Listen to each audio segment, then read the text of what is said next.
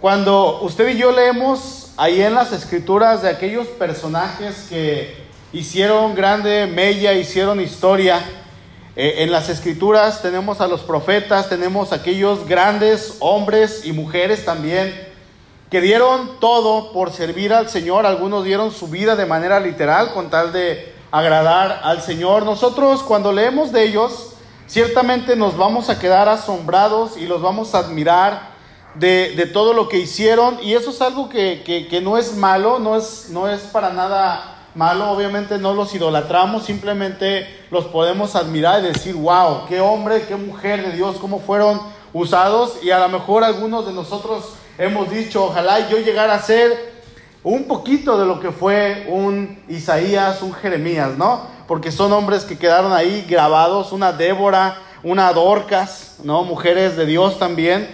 Y están estas, estas figuras bíblicas, entre ellos están los patriarcas que tenemos Abraham, Isaac y Jacob. Estos tres hombres quizá son los hombres más importantes de la historia de Israel por el hecho de que en Abraham comienza la nación judía.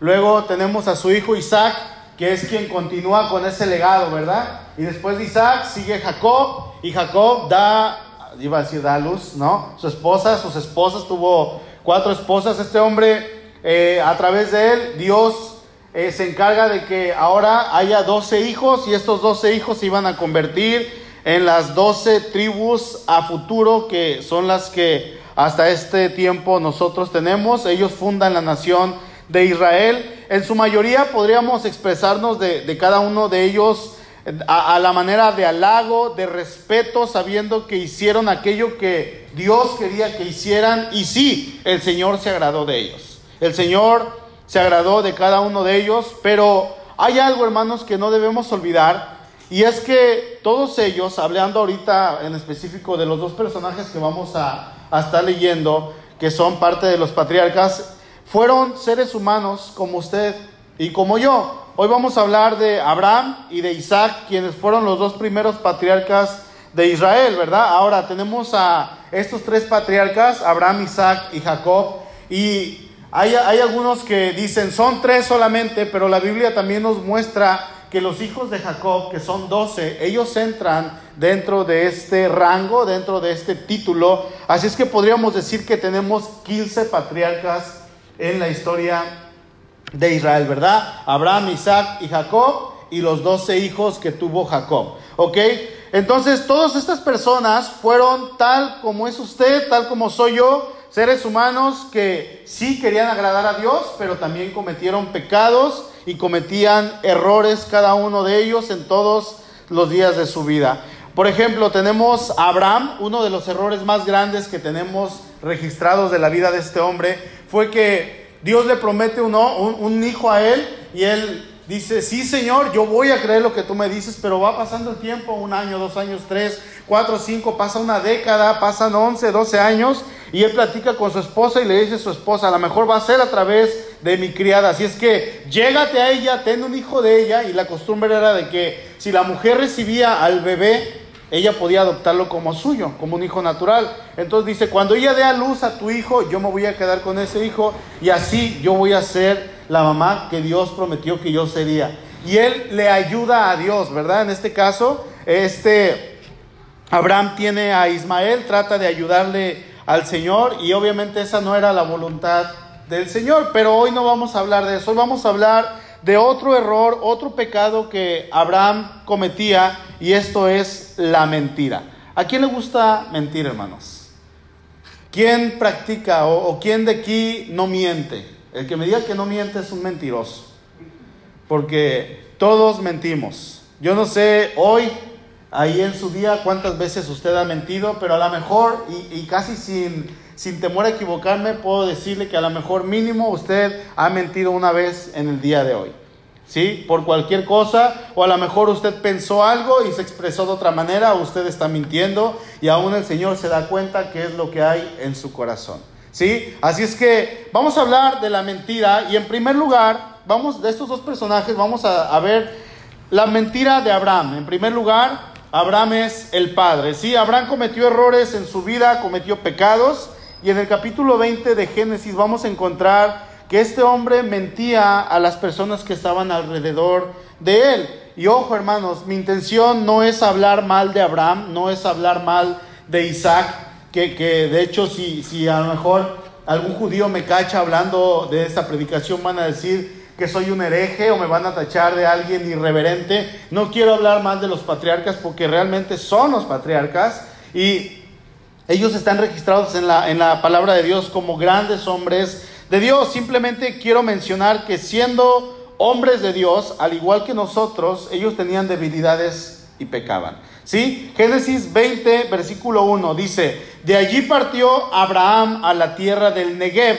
y acampó entre Cades y Shur y habitó como forastero en Gerar. Y dijo Abraham de Sara su mujer, es mi hermana. Y Abimelech, rey de Gerar, envió y tomó a Sara. Dice el texto que Abraham dijo, ella es mi hermana.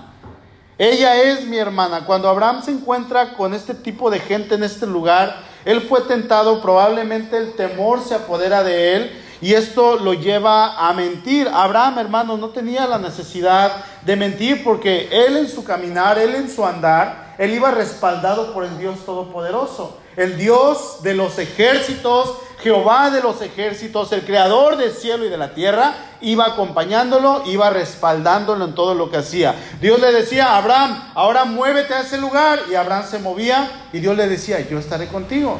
Y Dios le decía, ahora muévete a ese lugar. Y Abraham se movía y Dios le decía, yo estaré contigo y te bendeciré. Y efectivamente, Abraham veía que Dios lo bendecía, Abraham veía que Dios estaba con él. Pero, sin, pero, pero este hombre eh, toma la decisión de mentir, hermanos. Algo que es cierto y que siempre va a ser cierto es que cada uno de nosotros, como seres humanos, vamos a decidir si mentir o no mentir. Porque Abraham nadie lo obligó a mentir. Nadie llegó con Abraham con una pistola en la cabeza o con un arco en la cabeza y le dijo, tienes que mentir para que te vaya bien, tienes que mentir para asegurarte. No, él tomó la decisión de mentir. ¿Sí? Así es que cuando nosotros estemos ante una situación y estemos tentados a mentir, la tentación recuerden que no es pecado. Cuando somos tentados todavía no hemos pecado. Cuando cometemos el pecado, ahí ya se vuelve pecado, ¿verdad? Cuando cedemos a él. Cuando nosotros seamos tentados ante cualquier situación y querramos mentir, hermanos, siempre vamos a tener dos opciones. ¿Cuál es? La una es decir la verdad y la otra es mentir. Vamos a decidir o decir la verdad o mentir. A veces vamos a querer mentir por algún beneficio que podamos obtener de ello, pero aunque salgamos beneficiados, aunque nuestra familia salga beneficiada, esto no quiere decir que es algo que Dios aprueba. Porque Dios no aprueba para nada la mentira. Y aunque en ese momento podamos tener bendición, créanme, los resultados habidos a corto, mediano o largo plazo nunca van a ser buenos. Recordemos que el Señor aprueba cuando sus hijos hablan la verdad. Así es que cuando viene la tentación de querer mentir, el Señor siempre nos va a dar la salida. Siempre nos va a dar esa oportunidad de salir. Dice 1 Corintios 10:13, las tentaciones que enfrentan, estoy leyendo la nueva traducción viviente, las tentaciones que enfrentan en su vida no son distintas de las que otros atraviesan. O sea, que usted atraviesa tentaciones todos los días, pero así como Demetrio atraviesa tentaciones, también Rufina, también Nemo, también Ade, también Eric, también eh, Pastor, todos aquí enfrentamos tentaciones, ¿verdad? Dice, y Dios es fiel, no permitirá que la tentación sea mayor de lo que puedan soportar. Cuando sean tentados, Él les mostrará la salida para que puedan resistir. El mentir en ocasiones va a resultar ser una tentación. Y en ocasiones, hermanos, créanme, va a ser muy difícil pasar esa tentación. Sin embargo, la palabra nos dice que Dios es fiel y siempre nos va a dar la salida. Ahora, la pregunta aquí es, ¿cuál es la salida a la tentación de querer mentir? Simple, ¿se las digo? No mentir. no mentir, decir la verdad. Pero es que, ah, no, no, no, debe haber otra fórmula. No, la, la, la, la, salida es no mentir, hermano. Obviamente, cuando estudiamos a Abraham, la conducta que él tuvo es una conducta culpable. El hecho de que él sea el padre de la fe y un hombre que agradó a Dios no quiere decir que se le va a permitir o se le alcahuetee este tipo de actuar. Y no va a faltar el hermano que a lo mejor va a decir, hermano, pues es el padre de la fe, a él se le perdona todo, ¿no? Sin embargo, la Biblia, hermanos, nos dice que no hay justo ni aún uno. Por eso es que la Biblia nos muestra de manera totalmente accesible a nosotros los pecados y los errores que todos cometían. El único justo que hemos tenido en este mundo es el Señor Jesucristo, quien Él no necesita que se le justifique de nada porque Él jamás pecó. Abraham sí pecaba, sí lo hacía y lo hacía con frecuencia. Y, esto que Él hace con este rey Abimelech fue un engaño deliberado y premeditado. Fíjese, hermano, lo que Abraham hizo eh, en primer lugar, él desconfió de Dios. Él no estaba confiando en el Señor, ¿sí? Eh, eh, él, él comete este acto de desconfianza, que este acto iba a ser capaz de producir efectos desastrosos en el lugar donde Abraham llegó, porque esta gente no tenía temor de Dios, era gente perversa. Dice el versículo 1 que cuando llegaron a este lugar, el rey inmediatamente vio a la mujer de Abraham y dijo, ella es una mujer hermosa. ¿Y qué dijo? Venga, chepa acá. Yo la quiero para mí. La codició.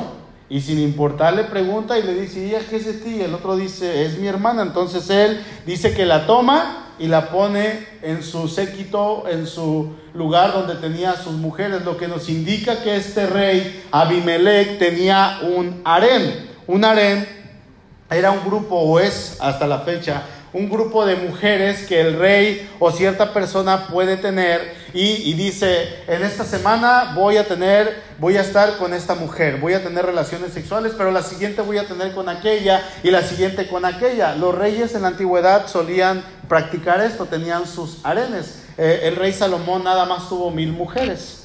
¿Verdad? El rey David también tuvo ahí unas, unas cuantas, él tuvo como unas siete, ocho mujeres que se leen en la escritura, y era algo que se acostumbraba, aunque no es correcto, lo tenemos registrado, era algo que se acostumbraba. Así es que este rey tenía su harén y toma a Sara y la lleva a este lugar, al harén, ¿verdad? Digamos, dijeran por ahí, algunas chicas hoy en día la metió a su ganado, ¿verdad? Y ahí estaban entre todas ellas como, como si fueran un objeto que él podía tomar en cualquier momento, ¿sí? Si tuviéramos a Abraham de frente y le preguntáramos, ¿por qué hizo esto? ¿Por qué mentiste, Abraham?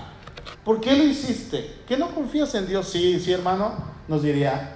Yo confío en Dios, pero ¿sabes qué? Tú no conoces la gente que vive aquí. Es gente perversa, es gente mala. Si ellos ven que tengo a Sara como esposa y así como ella es hermosa, van a pasar mínimo tres cosas.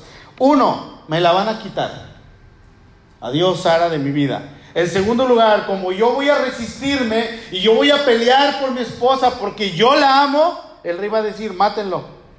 Y me va a quitar la vida. Y en tercer lugar, todo lo que tengo, que también es de ella, me lo van a quitar. Entonces, si ella algún día llega a liberarse, ella se va a ir sin nada, va a quedar en la ruina. Así es que podríamos decir, no, pues la, mentira de Abraham es justificarle. Se puede justificar porque este hombre tenía un gran problema delante de sí.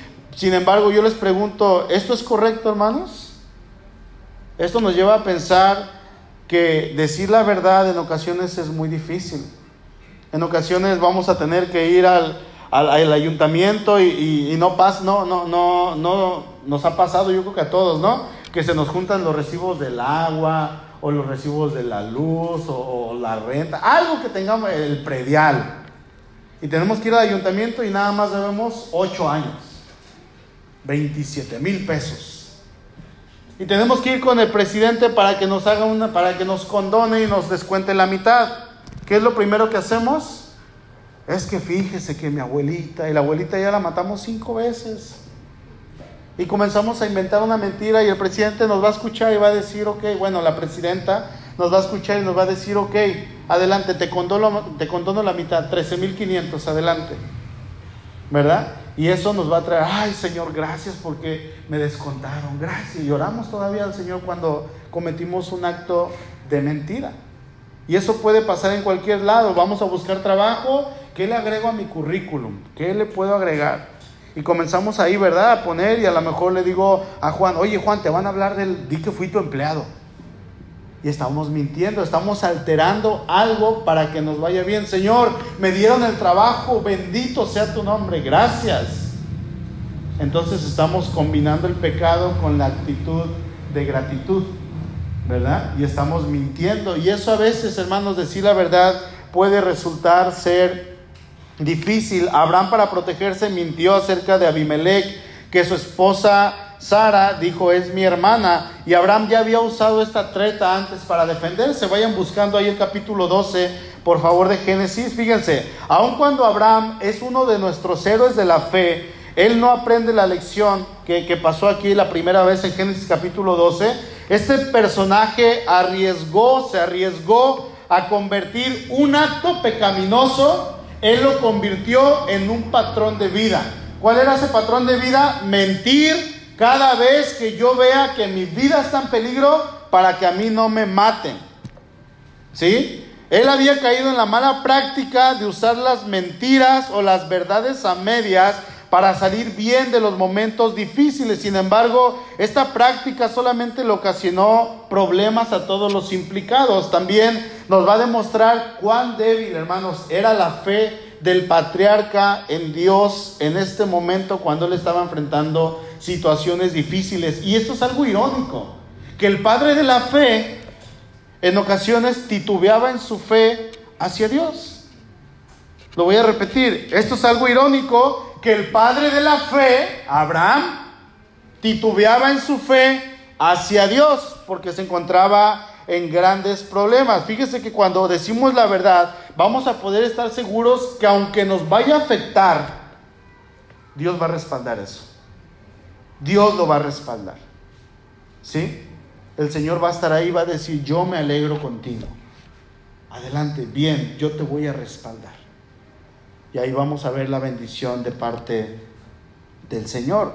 Ahora, vamos a ver a Dios, hermanos, mostrando su fidelidad, su propósito, su misericordia, y Él interviene en esta situación de tres maneras. Primero, Dios confronta a Abimelech y le dice, eh, en sueños le advierte y le dice, ¿sabes qué Abimelech? Estás en peligro de muerte, porque la mujer que tú tomaste es una mujer casada. En la, en la cultura antigua y en la religión de esta época de Abraham, Dios era el que defendía el matrimonio y era una institución que debía respetarse. Así es que si alguien cometía adulterio, por ejemplo aquí el rey iba a cometer adulterio, lo que iba a ocasionar es que Abraham se iba a querer vengar y el rey simplemente iba a matar a Abraham y se iba a quedar con la viuda, ¿verdad? Con Sara, al final iba a resultar siendo lo mismo. Segundo, Dios ordena a Abimelech y le dice, devuélvele la mujer a tu marido. Y Dios le dice, porque él es profeta, va a orar por ti.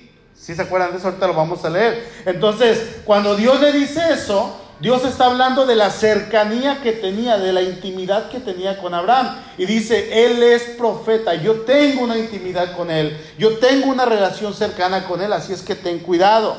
Y tercero, Dios cierra la matriz en la casa de Abimelech, lo que indica que Sara había estado ya algunos meses eh, en este lugar. Probablemente eh, Dios extendió la esterilidad de Sara a las demás mujeres y resulta que durante un tiempo ninguna mujer en todo el reino salió embarazada. Ninguna mujer pudo, pudo, pudo concebir un bebé en su vientre y esto era algo raro porque pues no siempre pasaba, ¿no? Si ahorita analizamos y vemos nuestros amigos en Facebook, vamos a ver que a lo mejor mínimo unas cinco amigas o conocidas de ustedes van a estar embarazadas. ¿Sí? Y eso es algo natural, pero resulta que durante este tiempo que Abraham está en este lugar, ninguna mujer salió embarazada, ¿sí? Así es que Abimelech probablemente, hermanos, toma a Sara, la lleva a su harén y la pone ahí, y como era una mujer sumamente hermosa, yo quiero pensar que este hombre, siendo perverso, siendo una persona inconversa, él dijo, te voy a reservar como un buen vino para una ocasión especial. Y la puso ahí Y pudieron pasar meses, a lo mejor pasó uno o dos o tres años, no sabemos cuánto tiempo pasó, pero este hombre no la tocó en todo ese tiempo y a lo mejor la estaba reservando para una ocasión sumamente especial, o de aquí a mi cumpleaños, o de aquí cuando hagamos esto, no sé, el punto es que no la tocó. Y cuando Dios confronta a Abimelech de estas tres maneras, Abimelech responde de tres maneras. En primer lugar, él comunica a su gente, a su, a su reino, lo que había pasado. Y esto causa un temor en todos ellos. Esto va a ocasionar que Abraham tenga protección de parte de Dios. Ya no le iban a hacer nada porque Dios intervino por él. En segundo lugar, Abimelech devuelve a Sara y, y, este hombre va con Abraham y le reclama por el pecado que él había podido causar. Le dice, ¿cómo es posible que tú hayas hecho esto? ¿Qué lo ves que yo pude haber pecado grandemente y tú me estabas orillando a hacerlo? Y aquí vemos un pecado grave, un problema grave que Abraham trajo sobre sí por el hecho de no confiar en Dios. Él pone a Sara, su esposa, en peligro. ¿sí? ¿Y, y quién era Sara? Pues nada más y nada menos que la mujer que Dios iba a usar para que en su vientre viniera el hijo que iban a estar esperando en un futuro, Isaac, el hijo de la promesa. Además, no solamente la vida de, Sara es puesta en peligro, sino que también la vida de Abimelech, de sus hombres, del reino entero, exponiéndole a un pecado que iba a acarrear el juicio de Dios. Y tercero, Abimelech va con Abraham y le dice, ¿sabes qué, Abraham? Vete de aquí. Toma la tierra que quieras, quédate en donde sea. Todo es para ti. Ahí está mi reino delante de ti. Toma lo que quieras. Y no solamente le dijo eso, le dio vacas, ¿Cuánto cuesta una vaca hoy en día? Entre 20 y 25 mil pesos, ¿no? Le dio vacas, le dio ovejas, le dio camellos, le dio siervos, le dio siervas y le dio 11 kilogramos de plata. Lo que es aproximadamente hoy en día 170 mil pesos, 165 mil pesos. Y van a decir, ah, pues no es mucho, pero hermano, ¿quién te da 165 mil pesos porque te vayas? Córranme. A mí que, y, más en las vacas y las ovejas. Este hombre se fue rico de ahí. Se fue rico. Literal. ¿Sí? Así es que eh, eh, él todavía le da a Abraham, era para que él fuera ofendido, ¿verdad? Y no, fue al contrario. Al final Abraham ora por Abimelech, las mujeres afectadas vuelven a tener hijos en respuesta a la oración de Abraham. Nuevamente vemos la falta de confianza en el patriarca, hermanos. Eh, en hacer peligrar la promesa. Y, esto es causa de maldición para todos. Lo que nos dice es que cuando usted y yo pecamos en alguna cosa, va a afectar a todos los que están alrededor. Va a afectar a todos los que están en casa. Y eso es algo cierto. La intervención de Dios hace posible que una vez más el plan de Dios, el plan redentor, siga adelante. Ya están ahí en el capítulo 12, ¿verdad?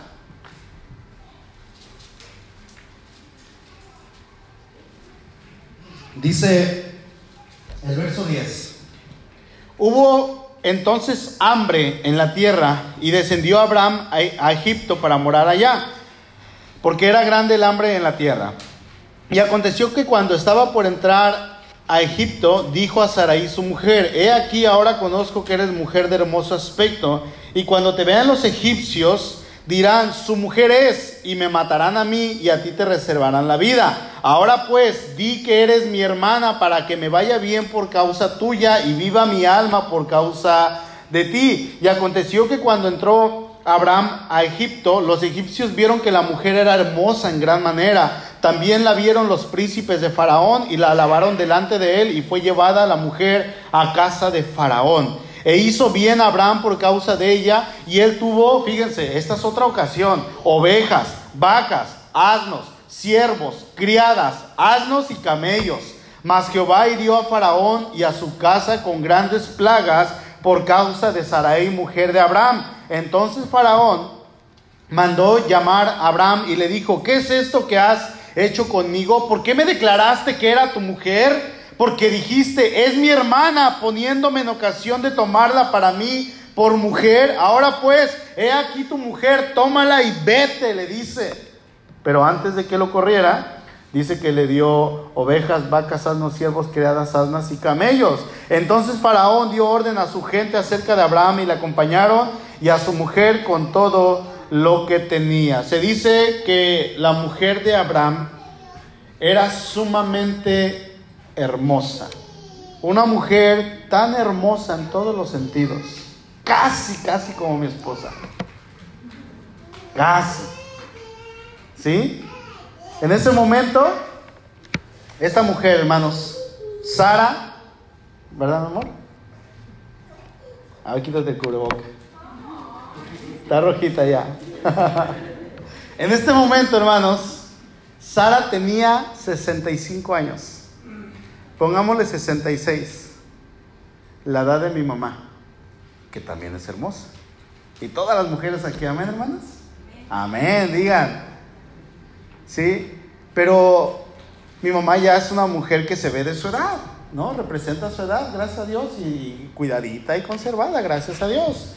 Pero esta mujer, a sus 65 años, probablemente se veía como de 25 o 30 años. Imagínense, porque eran otros tiempos, vivían más tiempo, estaban conservadas, la alimentación era diferente.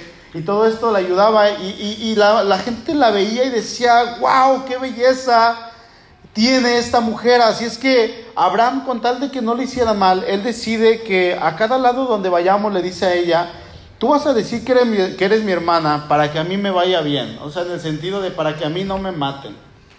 ¿Y quién, qué, hermano, hermanos, no quisiera que le bendigan por causa de su hermana? ¿Verdad? se la presentan a su amigo y el amigo se la lleva y no les da nada. No, pues si le da algo, mucho mejor. Él iba a actuar como el hermano como el cuñado que le iba a tocar lo que el padre le tendría que tocar. Abraham iba a actuar como el tutor legal de Sara. ¿Sí? Si, si vemos esta situación pasa con Labán y Rebeca más adelante. Labán es el hermano de Rebeca, Rebeca es la esposa de Isaac y Labán actúa como, funge como un tutor. Es lo que vemos ahí en la historia. Entonces él iba a actuar de esta manera. Así es que todo lo que le dieran a Abraham por causa de Sara, sería para él. Y no quiero, otra vez, que pensemos que Abraham era un oportunista, no. La escritura nos dice claramente que Abraham era riquísimo en ganado, en plata y en oro.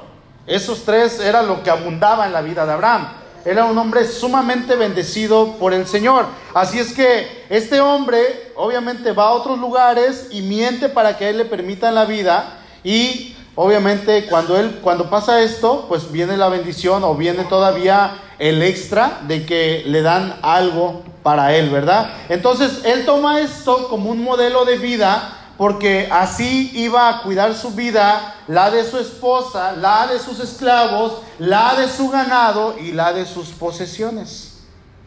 Era un hombre, imagínense a un millonario con todas sus posesiones andando por el desierto. Era un hombre millonario y llevaba criados. Ahí más adelantito nos va a decir que tenía 318 criados nacidos en casa. 318 criados, esclavos, más los que no habían nacido en casa, más los que iba adquiriendo. Era un hombre poderoso. Cuando leemos de Isaac, dice que Isaac creció y se multiplicó todavía muchísimo más. Dice, y el hombre se hizo sumamente poderoso. Pero era un forastero él no estaba sentado, no tenía su, dinero en bancos, él iba con todo, caminando. Si, si hablamos de una persona de, hoy en día, él llevaría carros, llevaría casas, llevaría a lo mejor albercas, todo, todo, y entre todos iban cargando y él iba hasta adelante. Un hombre millonario que no necesitaba más, sin embargo, él quería cuidar su vida. Fíjense, hermanos, él llevaba dos cosas con él. La primera, Dios iba con él, no cosa, Dios iba con él y él lo iba a proteger, pero él llevaba algo más que le estaba afectando. Él llevaba una mentira consigo y él estaba dispuesto a usar esa mentira a donde quiera que él fuera con tal de que le fuera bien. Vamos nuevamente a Génesis capítulo 20, por favor. ¿Quién ha pensado en algún momento de decir, si yo miento en esta situación, esto me va a traer tranquilidad y me va a traer paz. Porque suele pasar que las mentiras van a traer una paz momentánea, una paz que va a ser pasajera, ¿verdad? Dice el verso 3 de Génesis capítulo 20. Pero Dios vino a Abimelech en sueños de noche y le dijo, he aquí, muerto eres a causa de la mujer que has tomado, la cual es casada con marido. Mas Abimelech no se había llegado a ella. Y dijo, Señor, ¿matarás también al inocente? No me dijo él, mi hermana es, y ella también dijo, es mi hermano. Con sencillez de mi corazón y con limpieza de mis manos he hecho esto. Y le dijo Dios en sueños, yo también sé que con integridad de tu corazón has hecho esto. Yo también te detuve. A lo mejor en el momento en que Abimelech iba a tomarla y dijo, ya se llegó la noche en que yo voy a tomarla, en ese momento el Señor le dijo, no lo hagas. Detente. ¿Verdad?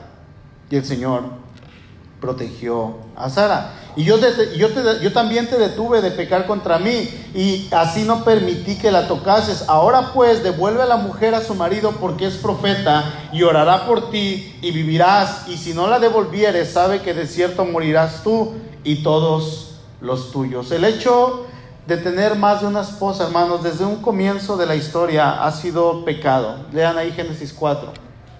¿Sí? Ahí vamos a encontrar el primer matrimonio polígamo y, dentro de, pero, pero dentro de esta cultura se acostumbraba que los reyes tuvieran su harén. Digamos que eso era algo normal, ¿verdad? Y cuando miraban a una mujer que les gustaba, simplemente la tomaban. Esta mujer es para mí. Si tenía esposo, pues lo mataban y se quedaban con la viuda. Qué terrible. Qué terrible el hecho. Imagínense que, que, yo voy con Suri y, y, alguien la ve y dice, wow, ¿no? Yo la quiero. Y me matan a mí. Y el asesino de mí, el asesino del esposo de Suri, se queda con ella. E, es un trauma, es, algo terrible, pero, pero es algo que, que, pasaba. Y en esta ocasión Dios no permite que Abimelech actúe en su pecado de tener relaciones sexuales con Sara y la protege. ¿Por qué la protege, hermanos? Bueno, Dios la protegió porque ella iba a ser esa portadora de ese niño, como les dije hace rato, que seguiría esa línea genealógica sanguínea hasta llegar a Jesucristo. Iba a tener a Isaac, Isaac iba a tener a Jacobo, a Jacob, Jacob iba a tener entre sus hijos a Judá, y luego así se iba a seguir hasta el rey David, del rey David hasta el Señor Jesucristo. Recordemos que el objetivo de Dios en todo momento, en la Biblia, en el Antiguo Testamento, desde Adán, era cuidar esa línea sanguínea para que su hijo llegara a nacer en ese propósito de Dios y para que se cumpliera la promesa que Dios le hizo aquí en el capítulo 12. En tu simiente serán benditas todas las familias de la tierra. Está hablando de Jesucristo. ¿Sí? Entonces Abimelech se levanta de mañana, va con Abraham y le reclama de lo que él había hecho. Y ahí en el verso 11 Abraham le responde, dice, eh, y dijo, Abraham respondió, porque dije para mí, ciertamente no hay temor de Dios en este lugar y me matarán por causa de mi mujer. Y a la verdad también es mi hermana, hija de mi padre, mas no hija de mi madre, y la tomé por mujer. Y cuando Dios me hizo salir errante de la casa de mi padre, yo le dije, esta es la merced que tú harás conmigo, me vas a hacer este favor, le dice, por favor, que en todos los lugares a donde lleguemos digas, mi hermano es.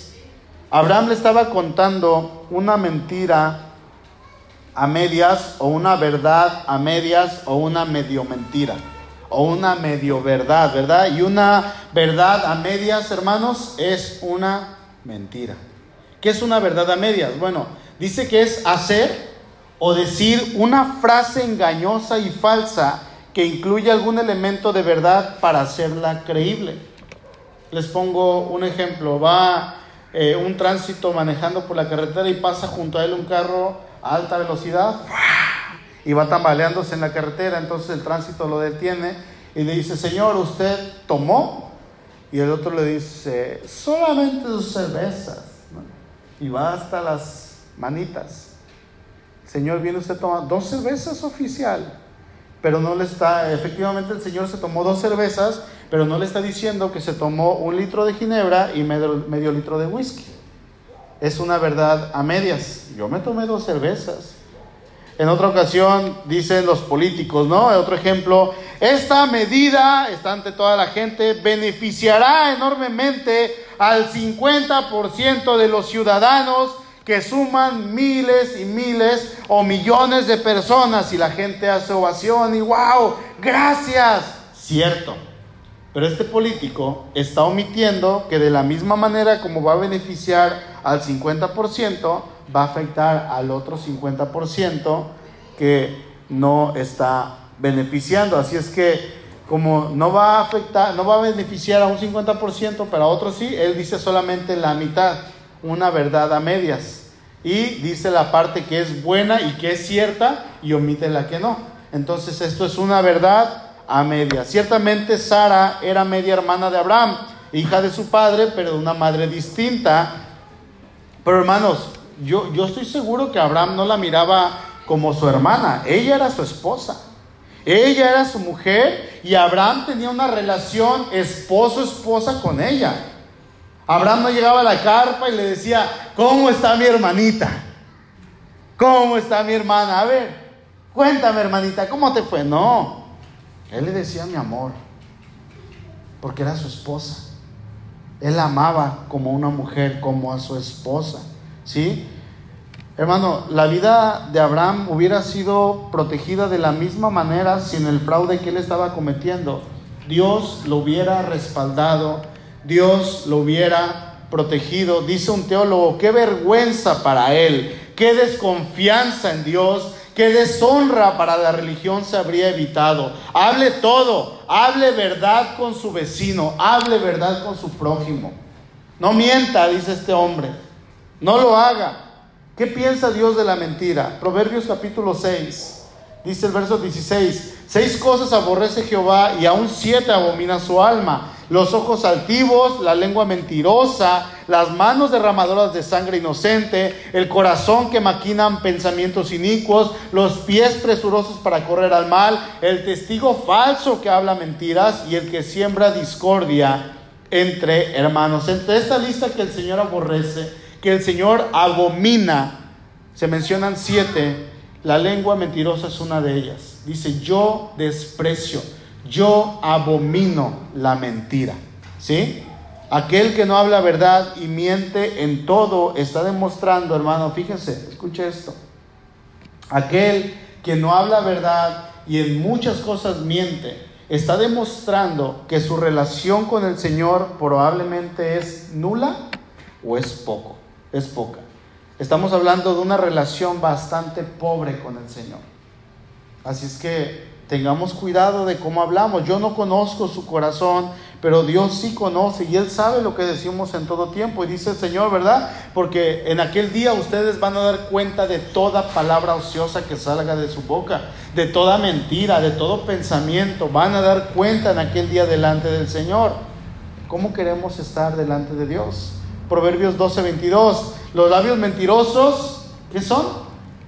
Abominación a Jehová, pero los que hacen verdad son su contentamiento. Los mentirosos son abominación al Señor. Los que hablan verdad, en ellos el Señor se contenta. Amén. Ahora, ¿cree usted, hermano, que la mentira de Abraham ahí quedó? ¿Y ahí se apagó? ¿Se acabó el pecado? Porque eso no pasó. Esto es algo que se aprende y lamentablemente se lo heredamos a nuestros hijos. ¿Sí? En segundo lugar vamos a ver la mentira de Isaac, el hijo. ¿Sí? Vamos a Génesis capítulo 26, vamos a verlo de manera rápida. Génesis 26, verso 6.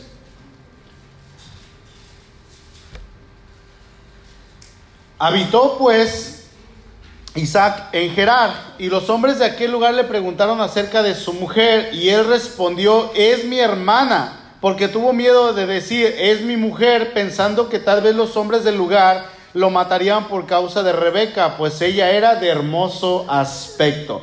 Se dice de igual manera que Rebeca era una mujer extremadamente hermosa extremadamente hermosa, de la misma manera que Sara. ¿Por qué creen?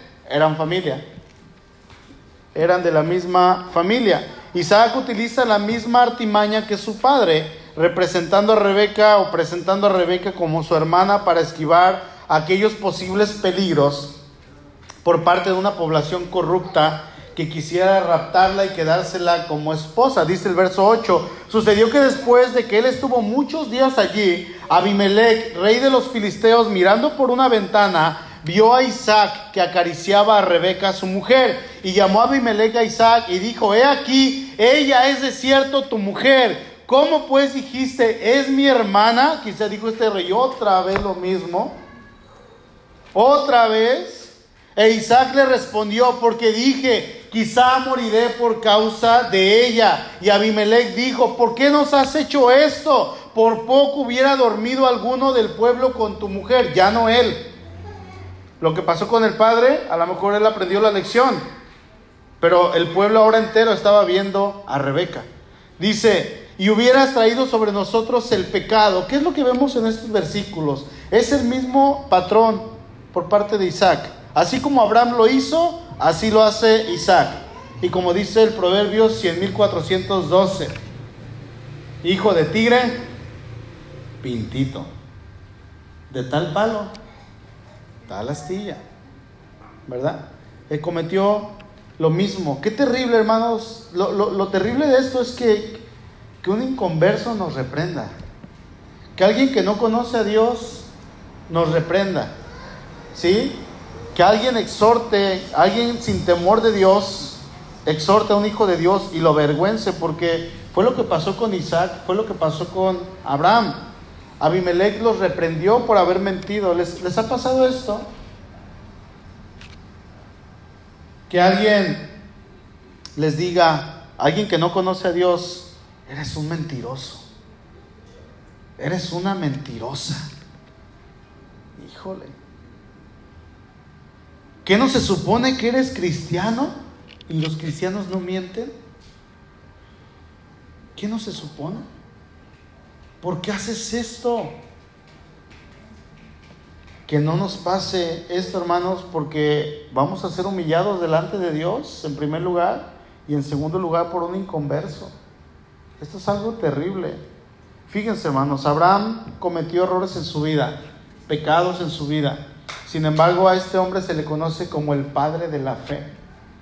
La escritura no nos dice si él fue más adelante y le pidió perdón a Dios por esto. Probablemente sí, pero él siendo un ser humano se vio tentado a decir mentira en aquel momento por no tener fe o por estar titubeando en su fe en aquel que le había llamado. Y aún así Dios decide llamarlo el Padre de la Fe. Isaac, de la misma manera, cometió pecados y particularmente el mismo pecado de su padre Abraham. Sin embargo, Isaac es conocido como un tipo de Cristo en el Antiguo Testamento. Un tipo de Cristo es un personaje que representa a Cristo en el Antiguo Testamento. Hermano, si leemos la escritura va a pasar lo mismo con Jacob. Jacob, híjole, peor tantito. Peor, no peor, peor. Porque peor es peor que peor, ¿verdad? Peor tantito. Su nombre, Jacob, ¿qué significa? El suplantador, el que roba, el que toma lo que no es suyo. Y lo practicó hasta que tuvo un encuentro con el Señor y su vida fue cambiada. Somos llamados a hablar verdad. Busquen Efesios, por favor, ya estamos terminando. Y fíjense que cuando decimos que somos cristianos, de hecho eso es algo bueno, a donde quiera que vayan, ustedes digan que son cristianos. Porque eso nos compromete, ¿verdad? En nuestro testimonio, en nuestra boca, en nuestro hablar, en nuestro pensamiento, en nuestra conducta. Pero cuando decimos que somos cristianos, inmediatamente la vista de todo el mundo se va sobre nosotros. Y hay mucha gente que literalmente está esperando, hermanos, el hecho de vernos caer o de, de, sorprendernos en alguna falta. A ver, yo quiero que Panchito caiga. A ver en qué momento. Él dijo que era cristiano y así andan, ¿verdad? Con Arned, así en el hotel, con Isaí en la escuela, así andan en todo tiempo, checándonos a ver en qué momento vamos a caer. Porque hay gente que es perversa y quiere burlarse de Dios. Gente que no conoce a Dios, que se burla de Dios. Entonces debemos de tener cuidado. Efesios 4:25, por lo cual desechando la mentira, hablen verdad cada uno con su prójimo, porque somos miembros los unos de los otros. Desechen la mentira, tiren la mentira, sáquenla de su vida, no la hablen. Más bien hablen verdad con su prójimo, dice el apóstol. ¿Qué dijo Jesús ahí en Juan 14, 6? Yo soy el camino y la verdad y la vida. Jesús no dijo, yo soy el camino y la mentira y la vida. No. ¿Qué dijo que es Él? La verdad. Él es la verdad. En nuestro Señor no hay lugar para la mentira. Todo lo que Él dijo que haría, lo hizo. Y lo que Él dijo que hará, lo hará, hermanos. Y vamos a encontrar promesas en la Escritura para nuestra vida. Créanme, el Señor las va a cumplir. Ahí está, porque el Señor lo dijo. Y él, hizo una promesa antes de irse, que no, que, que no se ha cumplido, no que no ha cumplido, que no se ha llegado el tiempo. Dijo, voy a volver. Y no ha venido. ¿Es un mentiroso? Por supuesto que no. No dijo cuándo. Por eso debemos estar listos. La gente perversa que estaba cerca del Señor quería cacharle, así como muchos hoy en día nos quieren cachar en alguna falta, en alguna mentira. Sin embargo, ¿qué creen? Nunca lo lograron, nunca salió mentira en su boca ni engaño en sus labios. Podemos decir con total seguridad que nuestro Señor ha sido, es y será el hombre más honesto e íntegro que exista en toda la eternidad y nunca seremos defraudados por Él. Es por eso que la palabra de Dios en todo tiempo nos exhorta y nos dice, busquen ser como su Señor, imítenlo a Él, crezcan hasta llegar a la plenitud, hasta la estatura de Cristo. No mintiendo viviendo en santidad, viviendo como Él vivió. Y hermanos, el Señor nos da su palabra y dentro de su palabra nos da una armadura. ¿Se acuerdan ahí en Efesios capítulo 6? Y dentro de esta armadura que Dios nos da para resistir las acechanzas del diablo, Dios nos pide, nos pide y nos dice, póngase el cinto, el cinturón, el cinto de la verdad. Efesios 6:14, manténganse firmes, ceñidos con el cinturón de la verdad. ¿Cuál es la función del cinturón? A los que estamos delgados, que se nos queda ropa, el cinto nos sostiene el pantalón. ¿Sí? Es lo que hace. Dice, dice el versículo, manténganse firmes. Bueno, en aquel tiempo era un traje militar, estaba hablando acerca de esto, y traían diferentes, su voz, sus botas, su casco, sus sandalias, bueno, sandalias que era para pelear y todo, su espada. El, cinturón sostenía todo. Si se quitaban el cinturón, se, se, aflojaba todo. Y dice, manténganse firmes. Cuando hablamos la verdad, hermanos, nos vamos a mantener de esta manera firmes. No creamos que no pasa nada cuando mentimos, aunque nadie nos diga nada, o aunque parezca que al mentir salimos, salimos beneficiados, recordemos que con Dios no se juega. Y dice en su palabra, horrenda cosa es caer en manos del Dios vivo. Salmo capítulo 5, verso 6, destruirás a los que hablan mentira en muchos casos, hermanos, vamos a querer mentir, va a estar la tentación, va a haber tentaciones más difíciles todavía, pero mientras luchemos con nuestras debilidades, podemos animarnos al saber que cuando hablemos la verdad, Dios va a estar con nosotros. Recuerda, hermano, tenemos que hablar verdad. Ahora, usted tiene hijos, los hijos aprenden de los padres. ¿Qué es lo que quiere enseñarle a su hijo? Para empezar, cuando llegue el abonero, no le diga, dígale, dile al abonero que no estoy. ¿Sí? Porque eso aprenden. Y así se empieza con mentiritas. Ah, es una mentira chiquita, es una mentira blanca, dicen por ahí. Estamos santificando la mentira.